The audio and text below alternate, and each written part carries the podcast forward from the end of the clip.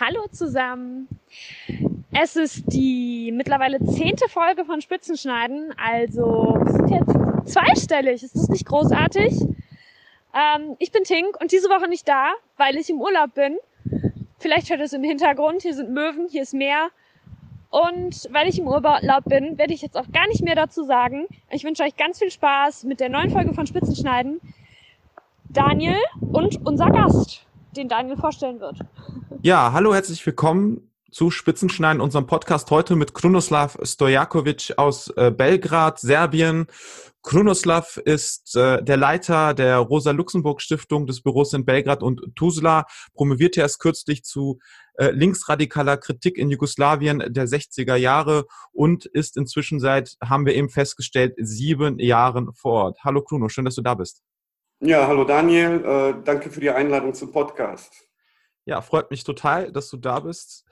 Und zwar ist ja das Thema, warum wir dich eingeladen haben, warum du heute hier bist, äh, das, was auf Twitter und äh, auf Facebook auch in Deutschland seit ein paar Tagen zu lesen ist. Und zwar äh, brennt gerade Luzi in Belgrad und einigen weiteren Städten in Serbien. Dort sind tausende Menschen auf der Straße und protestieren.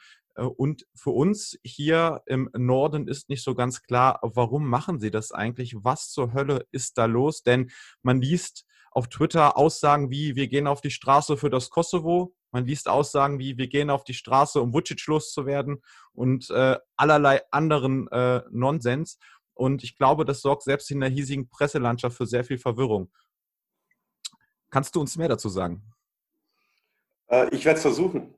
ähm, ich glaube, äh, in all diesen Aussagen und in den all, äh, äh, unterschiedlichen ähm, Blickwinkeln auf das, was hier passiert, ist wahrscheinlich, äh, gibt es wahrscheinlich einen gemeinsamen Nenner und das ist, dass äh, alle mit Vucic äh, eigentlich äh, äh, nicht nur unzufrieden sind, sondern äh, alle Teile der äh, Protestierenden äh, Rücktritt von Vucic explizit eigentlich fordern. Äh, das heißt, äh, also wenn es einen gemeinsamen Nenner gibt, dann ist das der Widerstand gegen Vucic. Äh, alles andere ist tatsächlich äh, etwas unübersichtlich. Es gibt von allem ein bisschen. Alles, was du vorhin genannt hast, ist auch äh, auf dem, äh, während der Proteste zu hören. Ähm, die Gruppen, die dort versammelt sind, das ist eine sehr heterogene äh, äh Protestmenge. Kannst du uns Beispiele gibt, nennen für die Gruppen? Äh, es gibt äh, von Gruppen, die nahe sind an dieser bürgerlichen Opposition, die sich zusammengeschlossen hat, um den Bund für Serbien, das sind von liberalen Parteien wie zum Beispiel der DS, bis über sogar zu rechtskonservativen äh, Organisationen wie Dveri. Äh, hat sich ja schon seit äh, einigen Jahren eine breite Oppositionsbewegung unter diesem Bündnis äh, ähm, zusammengefunden. Aber ähm, wie du dann an der Zusammenstellung auch äh, sehen kannst, es ist ideologisch sehr heterogen und deren vorrangiges Ziel ist es tatsächlich, Vucic, Vucic äh, zu stürzen. Dann gibt es äh, ähm, sehr bemerkbar ähm, mehrere rechtsradikale bis faschistische Organisationen, die äh, ähm, nicht nur an den Protesten teilnehmen, sondern ich würde sagen, gegenwärtig, zumindest in Belgrad, äh, auch die Dynamik der Proteste bestimmen. Ähm, das, was hier auch äh, von Beginn an diskutiert wird, ist, welche dieser Gruppen sind vom Staat sozusagen infiltriert und mit, mit Absicht in die Protestmenge äh, eingeschleust worden, um äh, Chaos und äh, eventuell Randale zu sehen, äh, damit äh, das Regime dann nachher ähm, seine repressiven Maßnahmen und vor allem auch seine politisch-ideologische äh, ähm, seinen politisch-ideologischen Widerstand gegen alles Mögliche, was sozusagen von der Oppositionsbewegung herangetreten, herangetragen wird in der Öffentlichkeit, äh, ideologisch äh, zu untermalen. Das, was äh, direkt am ersten Abend ja der äh, serbische Innenminister ähm, kurz vor Mitternacht, Mitternacht äh, auf einer Pressekonferenz gesagt hat, war eben äh, die Opposition, das sind Gewalttäter, die Opposition, das sehen wir jetzt, wenn wir aus dem Fenster schauen, die ähm, zünden Autos an, die verwüsten unsere Stadt, die wollen das System stürzen, obwohl wir doch jetzt gerade eben bei den Wahlen ja mit ja nahezu knapp 70 Prozent der Stimmen äh, ganz klar gewonnen haben und das, was sie während der Wahlen nicht geschafft haben, äh, versuchen sie jetzt auf der Straße mittels Gewaltanwendung. Ähm, und es gibt aber eben auch unzweifelhaft äh, faschistische Gruppen, äh, die vor allem ähm, jetzt während dieser Proteste den äh, jetzt wieder begonnenen äh, ähm, Prozess der äh, Kosovo-Frage torpedieren mhm. möchten und ähm, sich ganz explizit gegen jedwede Wiederaufnahme der Gespräche und somit auch eine potenzielle Lösung äh, verstellen. Ähm, und es gibt auch äh, die Linke irgendwo dazwischen. Ähm, das Problem bei uns ist äh, und bei den äh, unterschiedlichen linken Organisationen hier, dass ähm, aufgrund der Heterogenität dieser Proteste es ähm, nicht so einfach ist, einen richtigen Zugang zu finden, wie wir uns und wie die linken Organisationen sich hier äh, an den Protesten beteiligen sollen. Äh, um einerseits natürlich die Konflikte, die die Rechten provozieren, äh, äh zu umgehen, auf der anderen Seite aber eben auch ähm, ähm, Widerspruch und Widerstand äh, auf die Straße zu bringen, aber dann mit explizit linken Forderungen.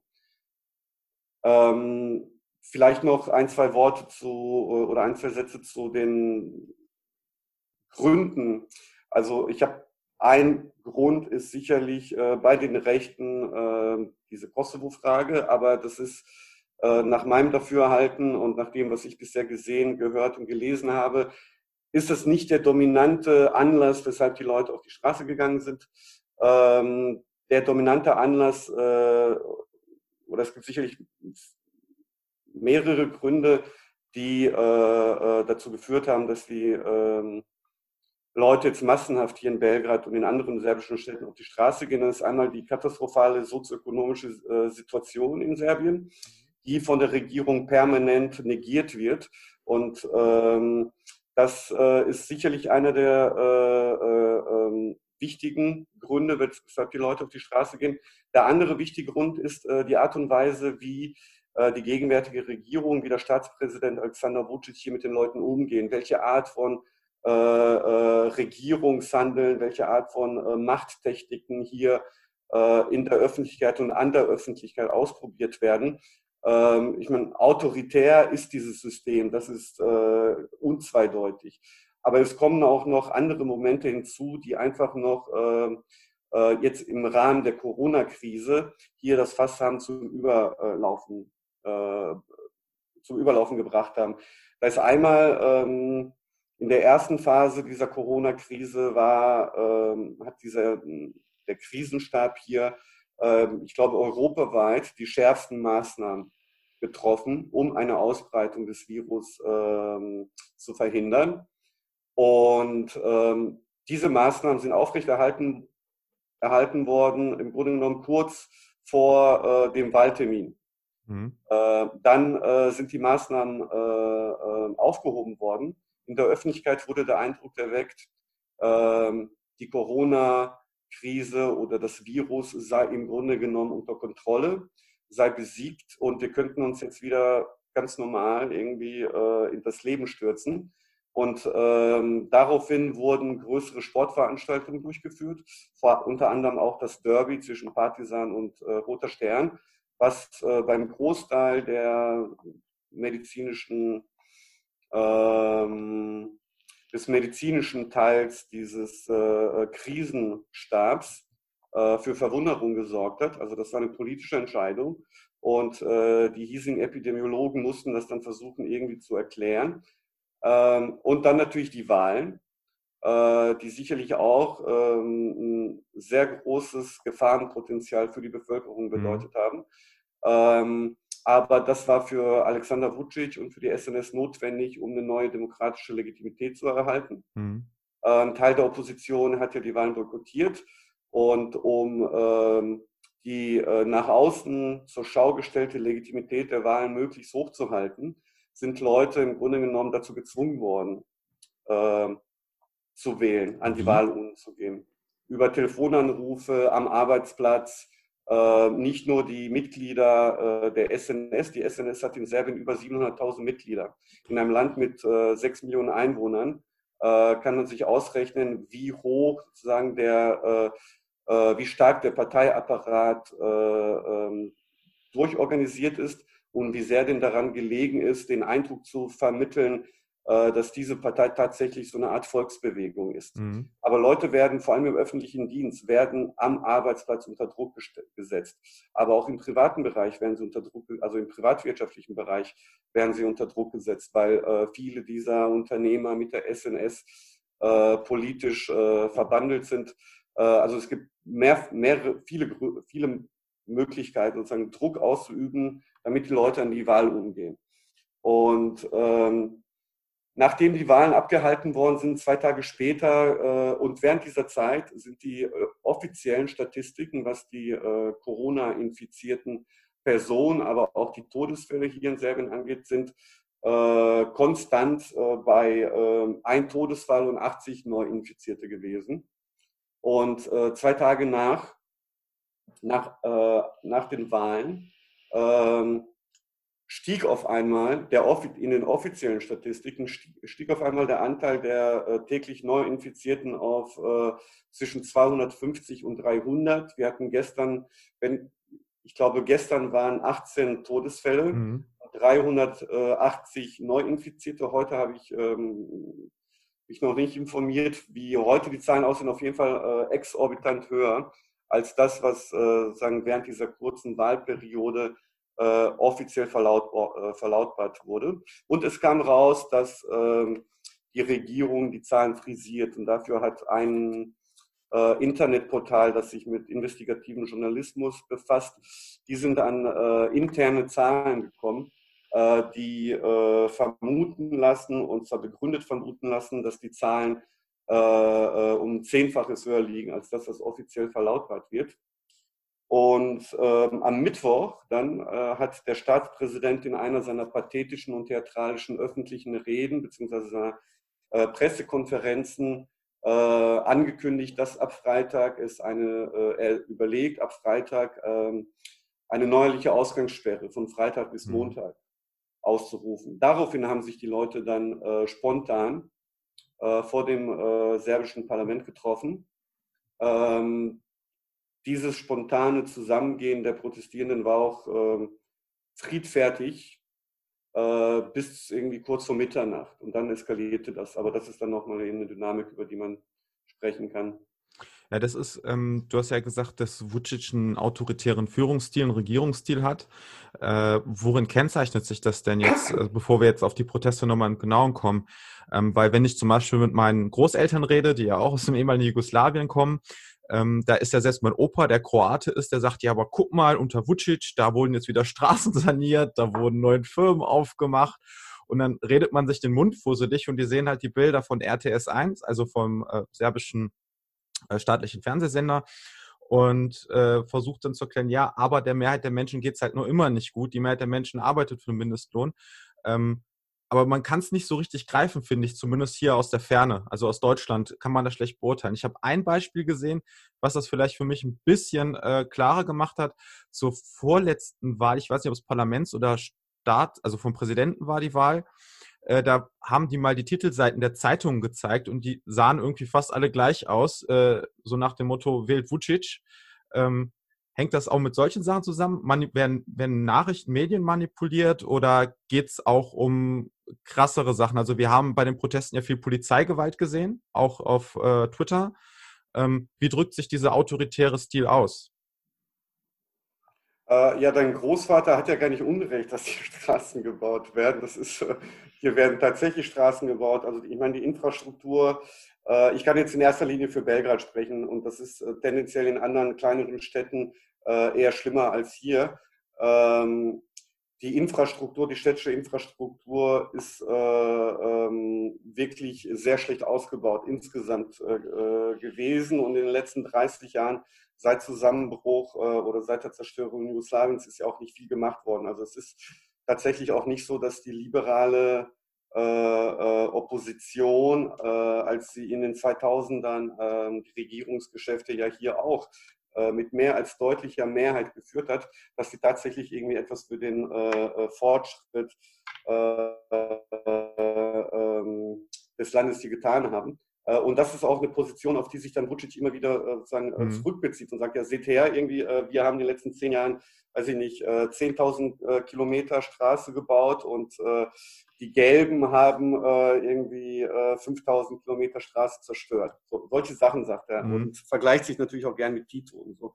darum, ja, ja, wenn es darum geht zu zeigen, Ernsthaft? wie viel, ja, ja, klar, wenn es darum geht, wie äh, viel gebaut wird, äh, was alles aufgebaut oder neu gebaut oder ähm, umgebaut wird, dann bezieht er sich sehr häufig auf Tito und sagt, eventuell ist zur Tito-Zeit mehr gebaut worden, aber ich komme direkt, also wir kommen direkt danach.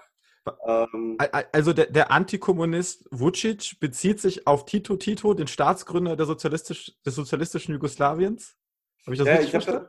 Hast du richtig verstanden, aber das ist natürlich eine instrumentelle Bezugnahme. Äh, ich habe das mal in einem Text geschrieben für die Homepage der Stiftung. Ähm, sagen, wenn es darum geht, äh, zu unterstreichen, dass man viel baut, dass man äh, viele Infrastrukturprojekte hat, dann wird Tito herangezogen als jemand, von dem ja 90 Prozent der Bevölkerung hier in Serbien weiß, dass zu seiner Zeit tatsächlich ja viele Sachen gebaut worden sind, dass das Land ja nach dem Krieg wieder aufgebaut ist. Also das ist sozusagen irgendwie die Folie, vor der verständlich wird, was man geleistet hat, wenn man sagt, ich habe genauso viel gemacht oder vielleicht teilweise sogar mehr. Äh, äh, als Tito. Das ist immer noch ein, äh, Qualitäts, äh, äh, eine Qualitätsmarke hier, äh, trotz Antikommunismus. Ähm, und ähm, das ist aber sozusagen nur, nur, äh, nur ein Fun Fact am, äh, am Rande. Wo, worin zeichnet sich seine Auto, sein Autoritarismus aus? Ähm, zunächst mal muss äh, gesagt werden, dass äh, der Regierungsstil oder die Regierungstechnik der SNS und von Alexander Vucic äh, durchaus sehr perfide ist. Also das, was sie in der Öffentlichkeit permanent äh, machen, ist den Eindruck zu vermitteln, dass sie unter, dass sie sozusagen das gallische Dorf sind das äh, umgeben ist von äh, äh, Missgünstlingen oder Leuten, die äh, ähm, was Schlechtes äh, Serbien, äh, der SNS und ihm etwas Schlechtes wollen und somit natürlich auch Serbien. Ähm, die ganze SNS und ähm, die, die, Rhetorik von Alexander Vucic zielt sich auch davon ab, Serbien und sich selbst sozusagen gleichzusetzen. Angriff auf ihn, Kritik an ihm ist direkt auch eine Kritik an Serbien. Ähm, das Mediensystem ist hier komplett unter der Kontrolle der SNS. Also äh, das, was äh, hier als gelbe oder mhm. als äh, ähm, gelbe Presse äh, bezeichnet werden könnte, das sind die groß, äh, in Großauflagen erscheinenden, äh, für ein Apfel und ein Ei am Kiosk zu beziehenden Zeitungen die allesamt unter seiner Kontrolle ist. Und wenn du dir die Titelblätter ansiehst, dann sehen die nicht nur gleich aus, sondern da steht auch meistens immer das Gleiche drin. Und äh, äh die äh, Thesen oder die, die, die Inhalte äh, sind immer ähm, ähm, äh, potenzielle Morddrohungen an den Präsidenten, Alexander Vucic äh, wird wieder bedroht von den Montenegrinern, von den Kroaten, von den Bosniaken, von den Mazedoniern, von den USA, von, von wem auch immer. Also es werden permanent Feindbilder produziert, produziert die ähm, der serbischen Regierung oder Alexander Vucic sozusagen drohen. Dann werden permanente Krisensituationen herbeigeredet, die so überhaupt gar nicht bestehen. Ähm, insbesondere ähm, äh, äh, gegenüber Kroatien oder äh, jetzt in letzter Zeit ja war, war ja äh, Montenegro aktuell. Ähm, wenn es darum geht, sozusagen äh, zu, äh, über, die, über das Kosovo zu berichten, dann ist es auch immer sozusagen, dass albanische Terroristen sozusagen kurz vor Belgrad stehen. Ähm, also es wird eine permanente ja fast schon Kriegspsychose hier ähm, mhm. durch die Medien entwickelt. Und ähm, die Fernsehsender, vor allem die öffentlich-rechtlichen, sind auch alle unter seiner Kontrolle. Und ähm, seine Präsenz, vor allem im Fernsehen, ist exorbitant. Es gab eine, äh, es gab eine Studie, ähm, die ähm, dann herausgefunden hat, dass äh, Alexander Vucic 80 Prozent der Sendezeit in den öffentlich-rechtlichen Medien einnimmt und äh, die gesamte restliche Opposition, sowohl parteipolitisch organisiert als auch äh, sonst, äh, äh lediglich 20 Prozent. So dass im Grunde genommen nur ähm, äh, die Regierung eine Möglichkeit hat, sich äh, öffentlich zu äußern. Äh, und dann, das sieht man jetzt bei den Protesten, ähm, Serbien hat sehr stark aufgerüstet, sogar, sowohl militärisch als auch was äh, äh, den Polizeiapparat angeht. Ähm, das sieht man jetzt während der Proteste, mit welchem Material dort die Polizei ähm, auffährt. und vor allem auch hier im Inneren, wie und in welcher Art und Weise, welche Stellung äh, die Armee und der Polizeiapparat äh, hier äh, in der öffentlichen, im öffentlichen Diskurs teilweise einnehmen. Ähm, vor allem auch dann durch Vergleiche, ähm, die jetzt vor kurzem sogar, ich glaube, bei der Pressekonferenz am Mittwoch von Alexander Vucic selbst, der aus heiterem Himmel gesagt hat, ja, die serbische Armee ist ja jetzt viel, viel stärker als die kroatische Armee. Und äh, das äh, äh wäre äh, den kroatischen äh, äh, Eliten Dorn im Auge. Und deswegen würden sie so kritisch über ihn in den kroatischen Medien schreiben. Ähm, weil es ein paar kritische Artikel zu, zu, zur SNS und zu Alexander Vucic in kroatischen Medien mhm. in, in, in, diesem Wahlkampf gab.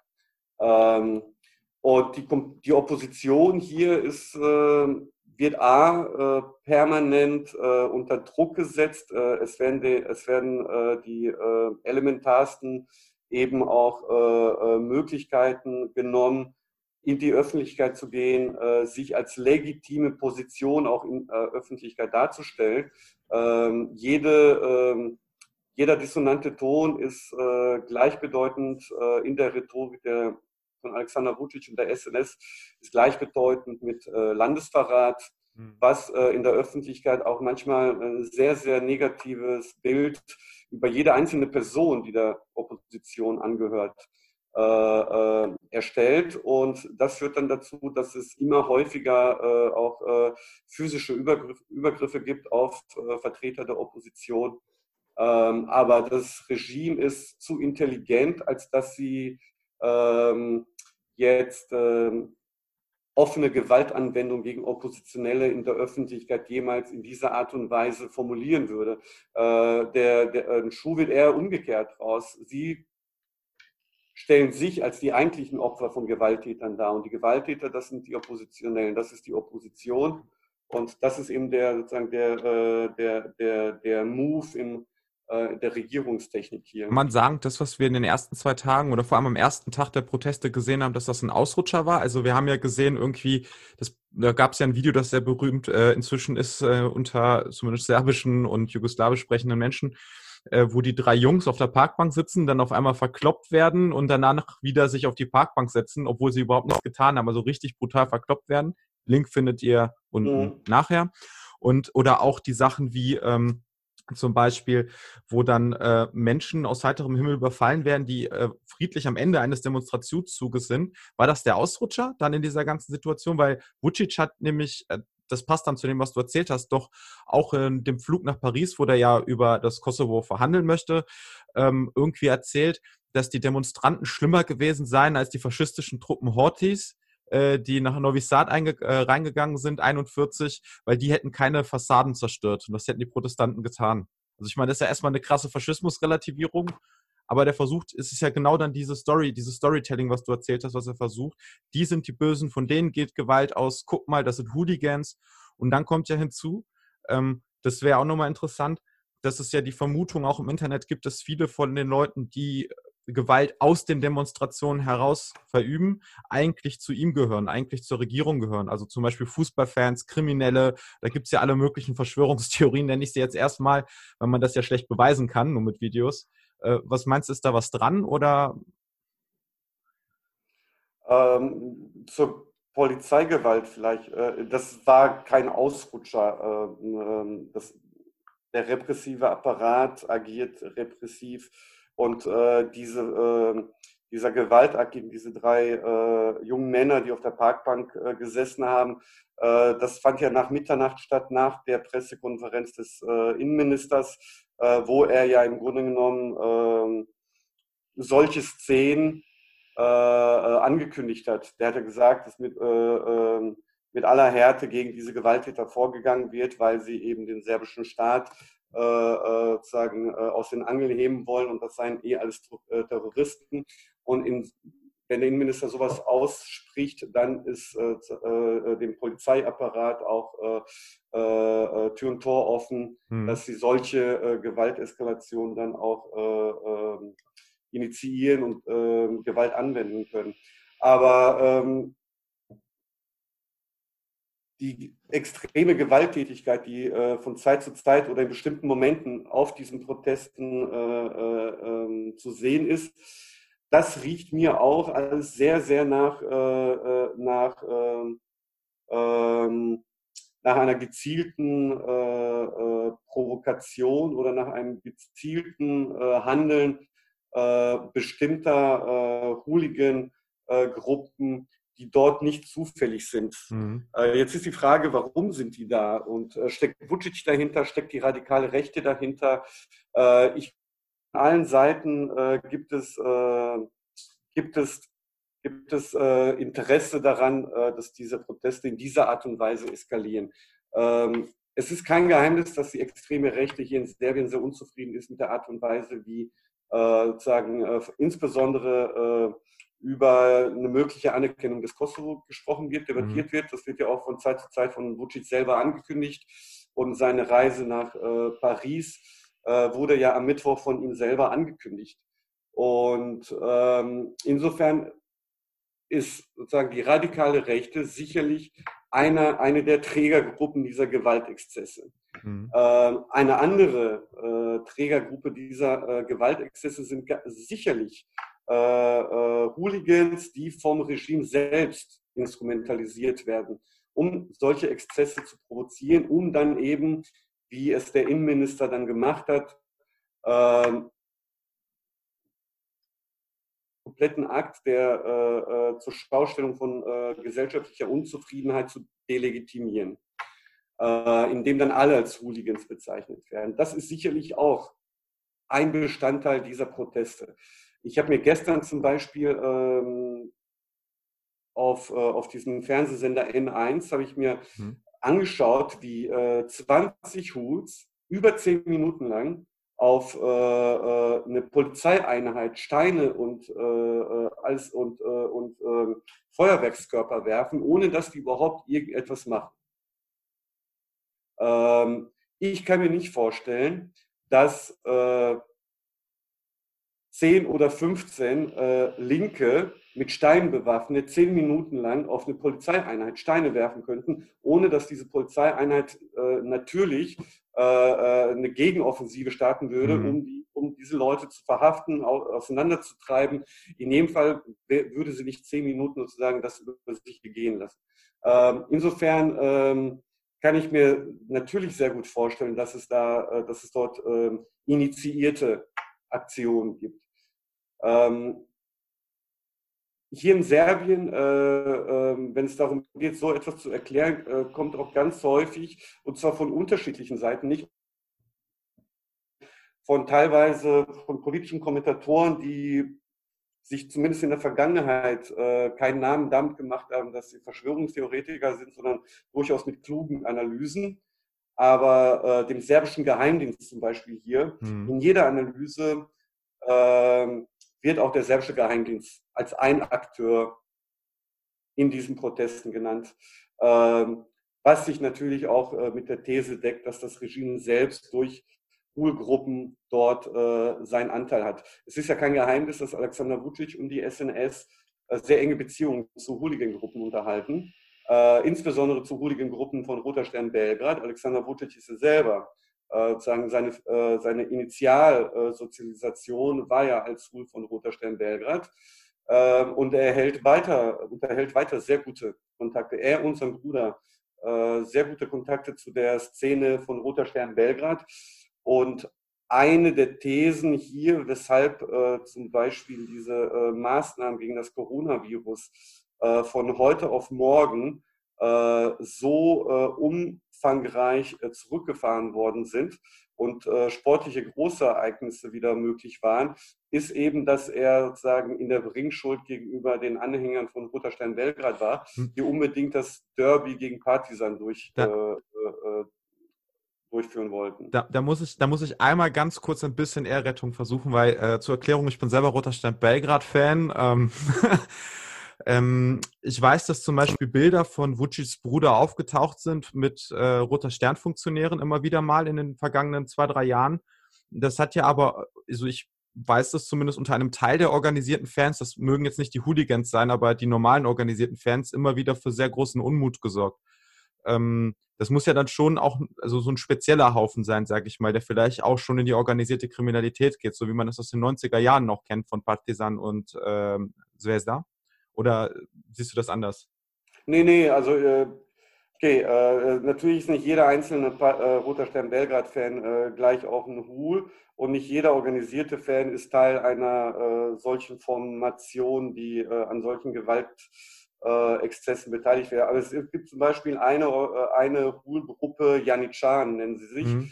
Sie sind bewiesenermaßen sehr eng mit äh, Alexander Vucic's Bruder verbandelt und äh, unterhalten äh, oder finanzieren sich in erster Linie über Drogenhandel und äh, über die sehr, sehr ausgeprägte äh, Kneipen- und äh, Diskothekenkultur hier. Also die, ähm, mhm. äh, der Sicherheitsdienst wird immer von diesen Leuten gestellt. Ähm, teilweise werden auch Schutzgelder erpresst, selbstverständlich. Aber in diesem Milieu bewegen sich zum Beispiel die Hoots der Janitschan-Gruppe und die sind in sehr engen Kontakt mit, äh, mit dem Bruder von Alexander Vucic äh, und Anhänger oder Bestandteile dieser Hooligan-Gruppe zum Beispiel wurden bei den Protesten jetzt auch äh, natürlich äh, entdeckt, auch wenn es äh, nicht so einfach ist, weil sie alle vermummt sind die ganze Zeit. Ja. Ja, für alle, die aus Deutschland gerade zuhören, ähm, das kann man ein bisschen vergleichen hierzulande mit den Bandidos, die ja auch in der ähnlichen Szene aktiv sind. Jetzt sind das keine Fans, aber ne, die stellen häufig Securities in äh, Diskotheken, sind im Rotlichtmilieu unterwegs und dealen vor allem mit Drogen ähm, oder auch den Hells Angels. Äh, okay, ich fasse mal kurz zusammen. Also wir haben jetzt äh, Proteste in ähm, Belgrad und weiteren Großstädten. Also ich weiß, in Novi Sad gab es Proteste, in Kragujevac glaube ich auch, das ist die drittgrößte Stadt. Und in auch, ein paar, auch. Genau, und ein paar, paar weiteren Städten. Ähm, der Auslöser war die Wiederankündigung einer Ausgangssperre für das Wochenende. Also so eine 60, 72 Stunden Ausgangssperre. Ähm, das war aber nur der Auslöser, nicht der Grund. Der Grund, warum die Leute auf die Straße gehen, da gibt es einen großen gemeinsam. Das ist die Unzufriedenheit mit der Politik Vucic. Ähm, für die einen aufgrund dessen, dass er sehr viele Freiheiten einschränkt, also quasi die Demokratie ein Stück entmachtet und äh, zerstört. Für die anderen, äh, dass er zu nachgiebig ist aus nationalistischer Sicht in den Verhandlungen mit dem Kosovo und das eventuell sogar anerkennen würde und äh, für Dritte wahrscheinlich auch, das hast du ja gesagt, äh, die wirtschaftliche Lage, so mal vereinfacht gesagt, Serbiens. Also die Frage nach Löhnen, die Frage nach Arbeitsplätzen, nach einer Perspektive. So äh, und man muss schon sagen, glaube ich, das siehst du dann wahrscheinlich auch so. Ich unterstelle es jetzt mal, dass das schon spontane Proteste waren. Also, dass das jetzt nicht so ist, dass da jemand was geplant hat, sondern es ist wirklich spontane Proteste aus der Unzufriedenheit, die da auf der Straße getragen wurden. Ne, nee, da stimme, da stimme, ich dir absolut zu. Äh, das sieht man auch, äh, wenn man sich anschaut, äh, wie die Dynamik der Proteste ist. Sie sind ähm, eher unartikuliert. Ähm, es gibt keinen kein gemein, kein gemeinsamen sagen, politischen Forderungskatalog. Es gibt sehr disparate Akteure, die dort teilnehmen mit sehr disparaten Forderungen. Ähm, und auch die Dynamik äh, im Laufe der Proteste lässt nicht darauf schließen, dass es dort äh, eine Organisierung gibt. Ja. Hm.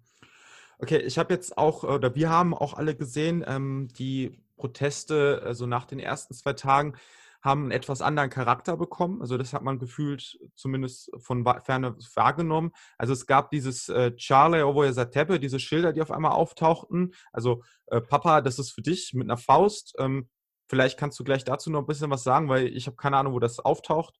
Ich meine, in Serbien ist man aber sehr gut darin, immer schnell irgendwelche Bilder zu Protesten zu schaffen. Ähm, und die äh, Demonstranten haben ja auch vermehrt so weiße Shirts getragen. Also, ne, ähm, das hat man zumindest gesehen, dass immer die ersten Leute, die zu, vors Parlament gezogen sind, da saßen, Sedni Dolle, also setzt sich runter hin und äh, trugen weiß. Äh, Gibt es da jetzt eine Veränderung der Zusammensetzung oder war das jetzt nur so der Versuch, äh, sich von diesen Hooligans zu distanzieren? Oder was glaubst du? Ähm, Papa, das ist für dich, äh, geht auf eine Aussage eines Demonstrationsteilnehmers am ersten äh, Protesttag zurück, äh, der ähm, während eines Interviews, äh, das er ge äh, gemacht hat mit einem Fernsehsender, ähm, seine persönliche Sch äh, Geschichte erzählt. Sein Vater ist im April äh, hier in Belgrad an Corona gestorben. Hm. Und ähm, laut seiner Aussage deshalb, äh, weil er äh, keine Möglichkeit hatte oder weil im Krankenhaus kein Beatmungsgerät hm. bereitstand. Äh, und Alexander Vucic aber hier in den Medien äh, permanent äh, die Geschichte auftischt, dass er persönlich in den letzten anderthalb Monaten äh, über 1000 Beatmungsgeräte angeschafft hätte und äh, dass Serbien das bestausgestattete Land äh, weltweit wohl wäre, was äh, Beatmungsgeräte betrifft. Sagen, äh, und äh, die Aussage dieses jungen Mannes war eben darauf gerichtet, dass mhm. sein Vater äh, kein Beatmungsgerät bekommen hat, die in der öffentlichen äh, äh, Meinung aber der Staatspräsident so tut, als wäre Serbien äh, ein Land, wo äh, Milch und Honig äh, fließt und wo jeder Bürger hier ein Beatmungsgerät sozusagen äh, zu Hause hat. Äh, also das ist der Hintergrund dieser Aussage. Und dann ist das aufgegriffen worden von den Demonstranten, das ist aufgegriffen worden von den Medien. Und dann entsteht natürlich sehr schnell das auch als Slogan. Äh, was diese weißen T-Shirts angeht, mit dieser Aufschrift äh, hinsetzen äh, und nicht stehen. Das war der Versuch am zweiten Tag der Proteste, diese Gewaltexzesse vom Vortag zu vermeiden. Mhm. Indem sich, das ähm, lief dann aber über Facebook, Twitter oder was weiß ich, über solche Kanäle, dass man sich versucht hat, verabzureden, sich während der Proteste hinzusetzen mhm. um somit zu vermeiden, dass eben diese Ruhegruppen sich äh, sozusagen unter die Demonstrierenden mischen können, Chaos zu sehen und dann äh, sagen, äh, Polizeigewalt zu, äh, zu provozieren. Das hat am, äh, an diesem Tag auch, an diesem zweiten Protesttag auch eigentlich äh, ganz gut geklappt, würde ich sagen. Also zumindest gab es keine, äh, keine äh, größeren Zwischenfälle. Gestern Abend äh, wiederum äh, ist diese Aktion nicht mehr durchgeführt worden. Okay. Und ähm, so ab 10 Uhr, ihr müsst, also die Proteste fangen, die Leute ab 18, 19 Uhr sammeln sich so langsam immer vor dem Regierungsgebäude. Bis 22 Uhr bleibt es eigentlich immer ruhig. Äh, ab 22 Uhr ungefähr wird sozusagen äh, schrittweise die Situation ähm, heißer und heißer. Und äh, dann fangen sozusagen diese Gruppen an, ähm, mit Steinen, mit Pflastersteinen auf die Polizei mhm. zu werfen. Die Polizei äh, wartet ab und wartet ab und irgendwann werden, wird Tränengas geschossen äh, und ähm, eskaliert die Gewalt. Mhm. Das ist da, da gibt es ja jetzt in den Protesten, weil die ja so bunt sind, ja natürlich auch nicht irgendwie eine konkrete Forderungsliste oder so. Aber vielleicht äh, kannst du einfach mal ein paar zu, ein paar zu ein paar Sachen, die im Internet kursieren, was sagen. Also ich habe jetzt zum Beispiel gelesen, es ist eine sehr verbreitete gewesen, die ich gefunden habe im Deutschen, dass äh, gefordert wird, dass man anders mit der mit äh, Corona umgehen müsse, also dass man vernünftige Maßnahmen einführen müsse. Also zum Beispiel wurde der Krisenstab kritisiert, äh, dass man äh, den, ich glaube, es war, gab eine Forderung im Netz, den ähm, Vorsitzenden der Ärzte- und Pharmazeutengewerkschaft einzusetzen und noch einen weiteren Virologen, äh, aber auch äh, äh endlich quasi mit der Wahrheit rauszurücken, dass Serbien eben nicht so gut auf Corona vorbereitet ist. Weil ich glaube, das ist nochmal wichtig, weil es in Deutschland zum Beispiel jetzt auch schon Leute aus dieser Verschwörungstheorie-Ecke gab, also die Covidioten, wie wir sie hier nennen, die gesagt haben, guck mal in Serbien, da stehen sie jetzt auf gegen die Corona-Maßnahmen, warum machen wir das nicht? Aber eigentlich hat das damit ja, also ist das das Gegenteil, was die wollen? Oder sehe ich das falsch? Äh, nee, also äh, du siehst das äh, richtig. Ähm, die äh, Kritik an den Maßnahmen ist ja nicht äh, sozusagen äh, eine Kritik daran, dass nichts gegen Corona getan werden müsse, weil Corona nicht existiert und das ist alles eine große Verschwörung oder 5G-Netz, äh, sondern es ist eine Kritik an der Art und Weise, wie äh, die Institutionen hier ähm, mit äh, dieser Corona-Pandemie umgehen ähm, und äh, vor allem wie und äh, gegen wen äh, diese Maßnahmen äh, ergriffen werden. Mhm. Ähm, ich hatte eingangs ja, glaube ich, gesagt, dass äh, während dieser ersten, nennen wir das mal so, während dieser ersten ähm, äh, Welle ähm, hat Serbien ja durchaus sehr, äh, sehr rigoros und sehr, ähm, wenn auch von vielen Experten als zu spät, aber dann eben sehr scharf reagiert. Und es gab mehrere Ausgangssperren. Es gab äh, für Personen über 65 Jahre eine allgemeine Ausgangssperre und es wurden dann ähm, bestimmte Zeitkorridore, meistens sehr früh morgens, für Personen ab 65 äh, eingebaut, wo dann äh, diese Leute rausgehen konnten, einkaufen gehen konnten, kurz spazieren gehen konnten. Aber eigentlich waren sie fast zwei Monate durchweg äh, äh, äh eingesperrt. Ähm, da, während dieser Zeit konnten auch keine Großveranstaltungen durchgeführt werden, mhm. Cafés waren zu etc. Papier. Also es war ein äh, äh, allgemeiner Lockdown, ähm, so dass äh, man sagen kann, die erste Welle ist hier mit sehr strengen und sehr scharfen Maßnahmen reagiert worden. Und dann kurz vor den Wahlen sind diese Maßnahmen von heute auf morgen komplett ausgehebelt worden. Auf einmal war wieder alles erlaubt. Es gab überhaupt nichts, äh, was äh, sagen weiterhin Bestand hatte aus diesem Maßnahmenpaket.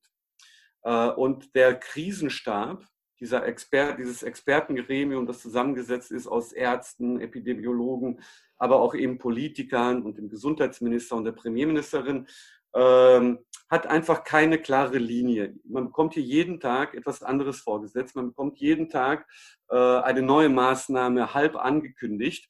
Äh, gleichzeitig äh, hält sich der, äh, dieser Expertenrat, also dieses äh, Gremium, selbst nicht an seine eigenen Maßnahmen.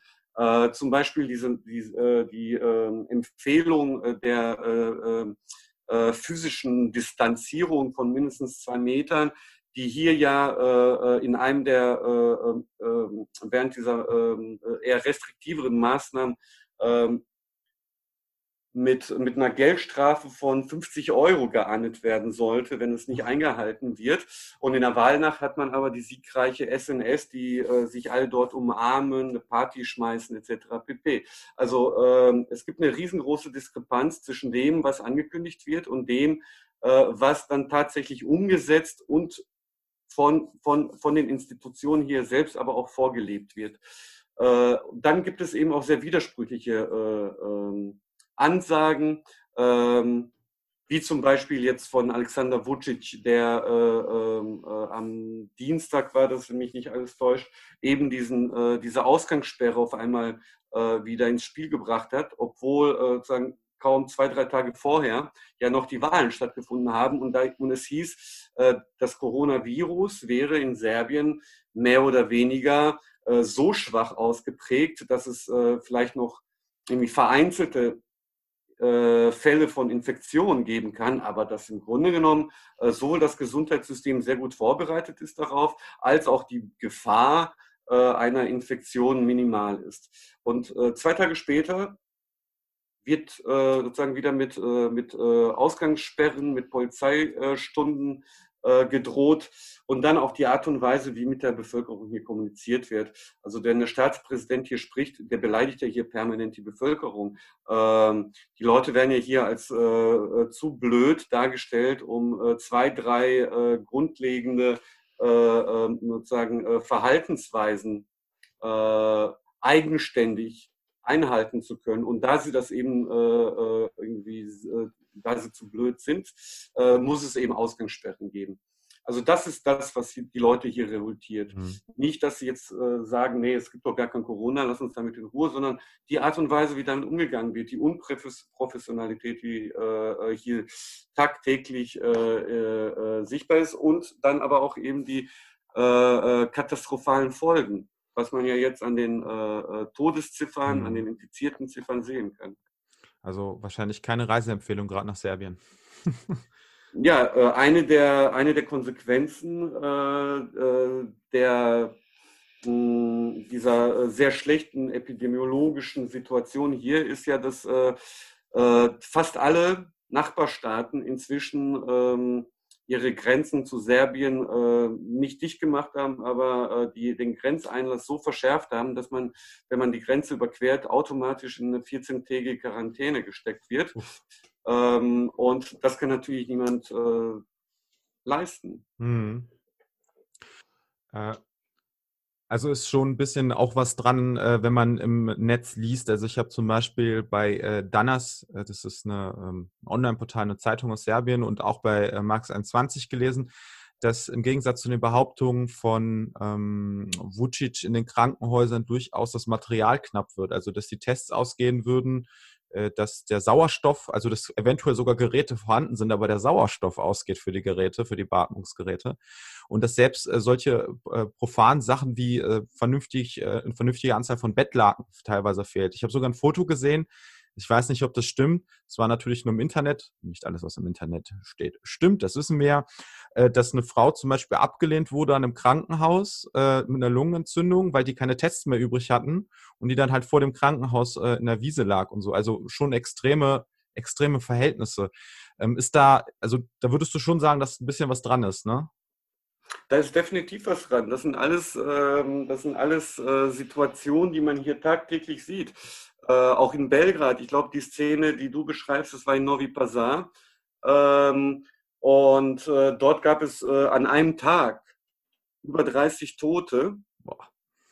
Aber in der öffentlichen äh, äh, Statistik, die hier präsentiert worden ist, wurde für den Tag wurden, insgesamt drei Tote für ganz Serbien veröffentlicht. Also das ist das, was die Leute hier revoltiert. Und dann, was die medizinische Ausstattung angeht, ähm, äh, den Worten des äh, Gesundheitsministers oder des Staatspräsidenten oder der Premierministerin zufolge gibt es von allem mehr als genug. Äh, aber wenn man äh, als Arzt im Krankenhaus arbeitet, ähm, ist das eben nicht so. Also die Erfahrung, die praktische Erfahrung, die Realität ist äh, äh, doch eine andere.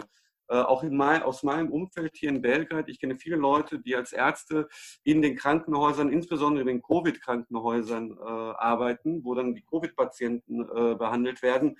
Ähm, die sagen ganz klar, dass Serbien nicht genug, äh, äh weder genug Tests hat, weder genug äh, Beatmungsgeräte, weder genug Masken, weder genug äh, Schutzanzüge.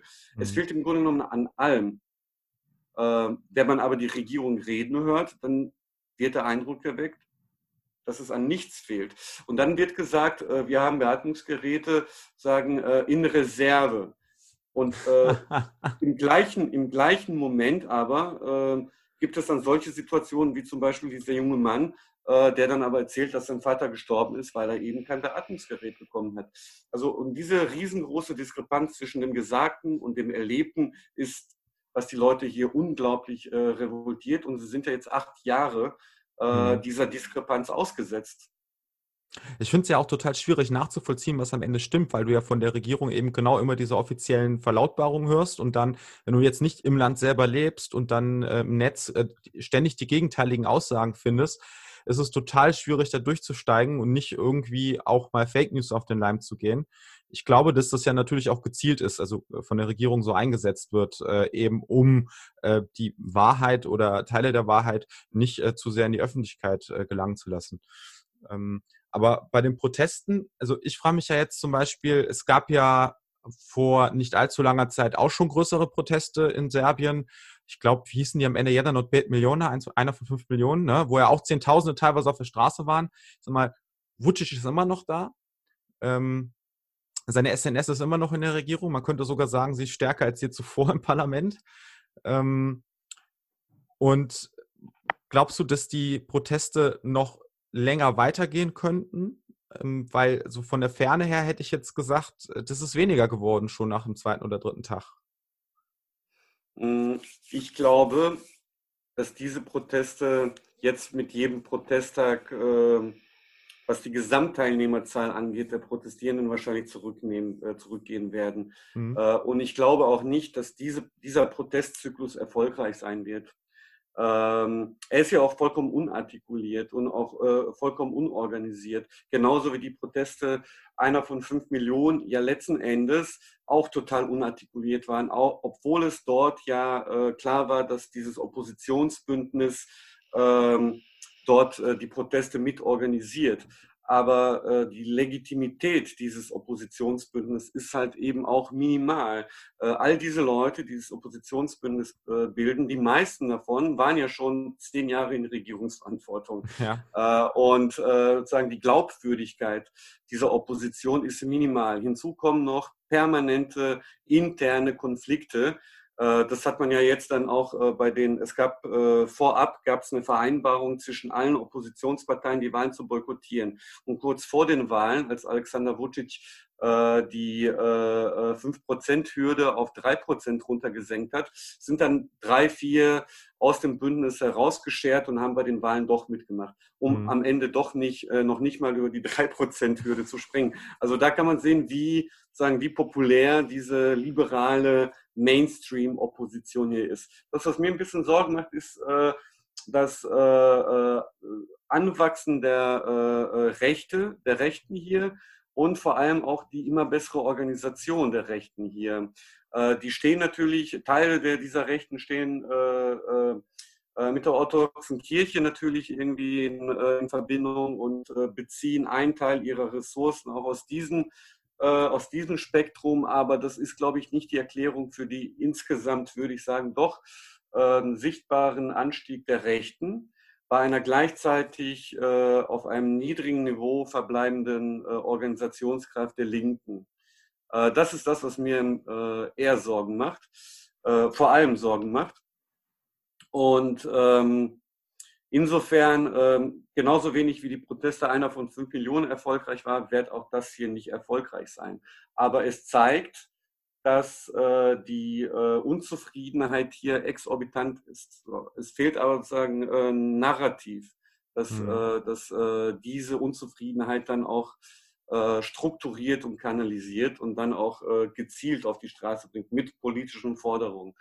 Ähm, mein Eindruck gegenwärtig ist, dass es keinen Akteur gibt, der dazu in der Lage ist. Wie kommt es denn? Also ich meine, in Slowenien haben wir ja äh, auch die Vereinigte Linke, die sich ja gebildet hat im Zuge auch von Protesten, aber auch aus anderen Gründen. In Kroatien ist ja jetzt auch ein linkes Bündnis ins Parlament eingezogen. Ähm, wie kommt es, dass in Serbien wir das einfach nicht hinkriegen oder äh, die, die serbische Linke das nicht hinkriegt, dort auch ein entsprechendes Projekt, eine entsprechende Erzählung auf die Beine zu stellen? Weil ich meine, es gibt ja Ansätze, sage ich mal. Ne, es gibt ja, das weiß ja besser als ich, die Sozialdemokratische Unia, die sich vor kurzem ja erst gegründet hat, das ist ja auch so mehr oder minder ein Zusammenschluss, glaube ich, von vielen verschiedenen Akteuren war, wenn ich das richtig sehe.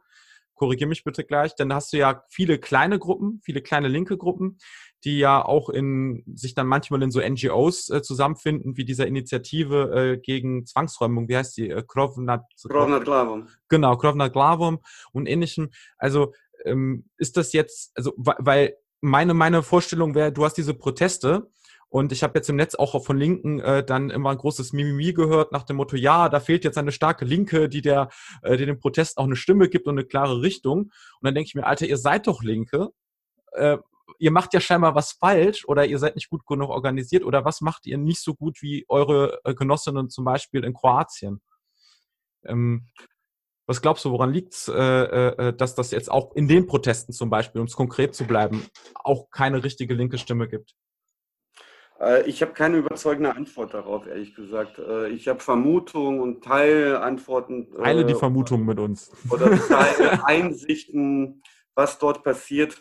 Also die Linke ist hier heterogen und in sich zersplittert. Aber das ist keine Eigenart äh, Serbiens, das ist nee. äh, generell so. Insofern ist das äh, ähm, kein, äh, kein starkes Argument, wenn man äh, erklären will, warum die Linke hier so ähm, mh, marginal ist. Äh, und viel mehr als, als in den Nachbarstaaten. Also insbesondere jetzt natürlich Kroatien und Slowenien. Slowenien war ja der Vorreiter, die Kroatien. Mhm kroatische Linke hat sich jetzt äh, ja auch geschafft, irgendwie zusammenzuraufen. Ich glaube, das ist, äh, ich würde sagen, es gibt durchaus Ansätze hier auf der Linken, äh, diesen, ähm, äh, diese, äh, bisherige Schwäche in der eigenen Organisationskap in den eigenen Organisationskapazitäten zu äh, überwinden, ähm, sich ähm, zu vereinen äh, und ähm, sagen äh, gemeinsam auch äh, dann in der Öffentlichkeit ähm, aktiv zu werden, sichtbar zu werden, mhm. aufzutreten, zum Beispiel auch bei diesen Protesten als ein äh, sichtbarer linker Akteur.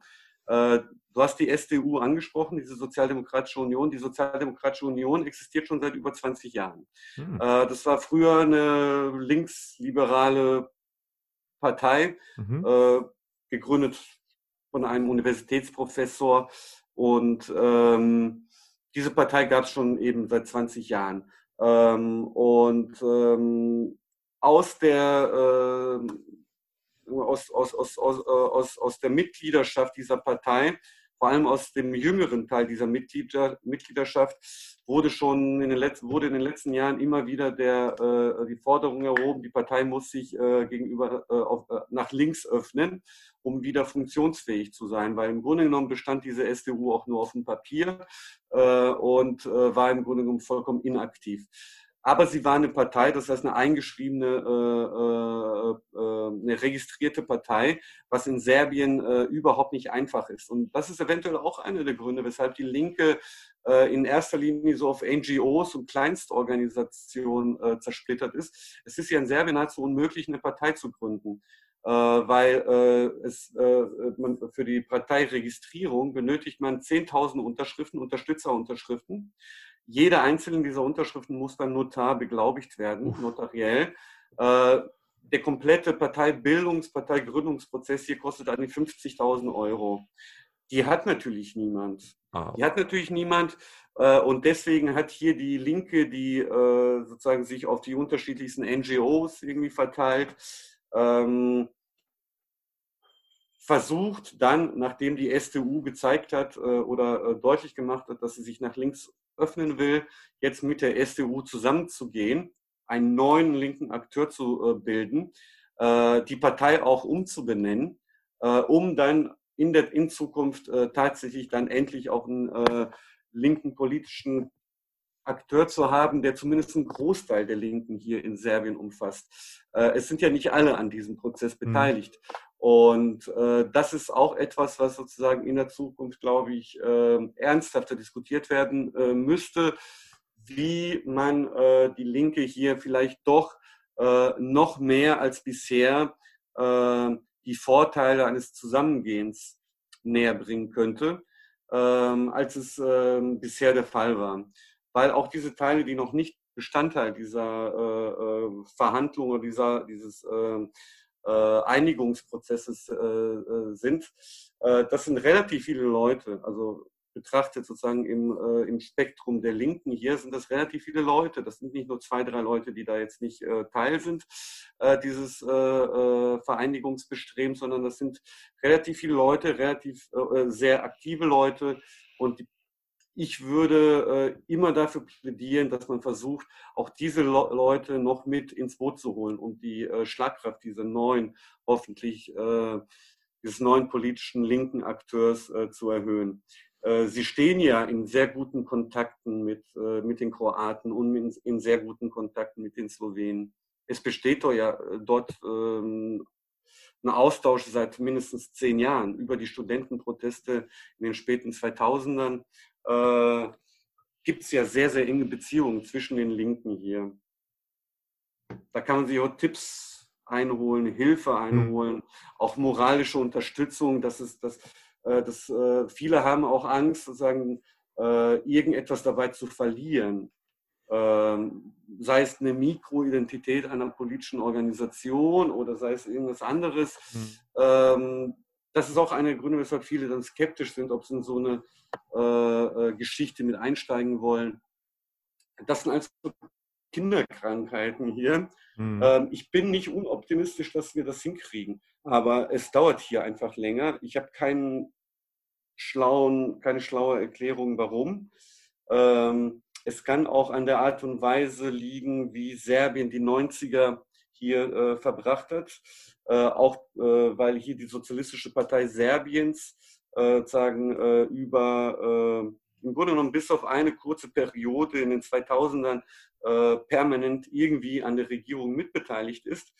Und ähm, dann gibt es diese, diese äh, ich, ich bezeichne sie immer als Blockparteien, diese Partei von Alexander Wulin zum Beispiel, mhm. ähm, die ja äh, im Namen immer irgendwie Partei des Sozialismus, Sozialistische Partei Serbiens äh, mittragen.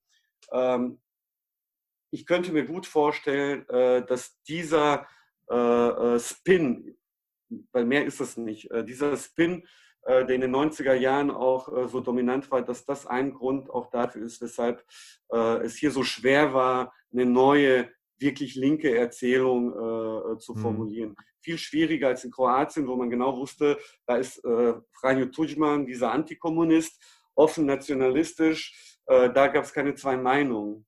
Äh, mhm. und hier war das sozusagen immer dieser Spin. Auf der einen Seite eh, sehr ähnliche Politik äh, wie Tudjman, auf der anderen Seite aber immer unter dem Deckmantel äh, entweder Jugoslawien erhalten zu wollen oder Partei, äh, Sozialistische Partei Serbiens zu sein.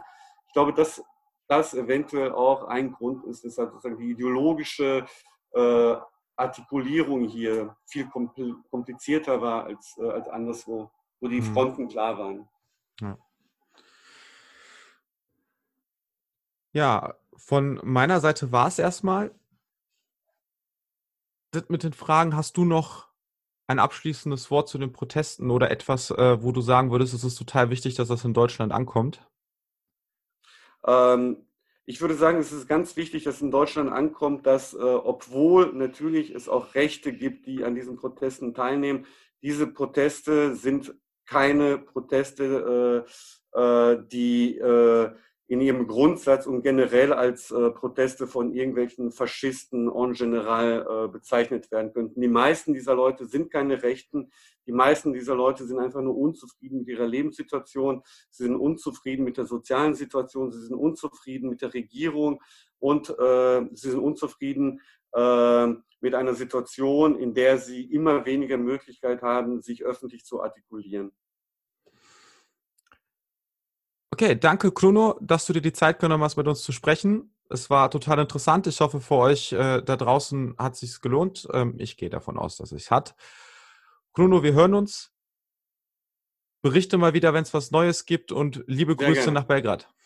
Danke für die Einladung und viele Grüße nach Essen. Und das war's mit dieser Woche von Spitzenschneiden.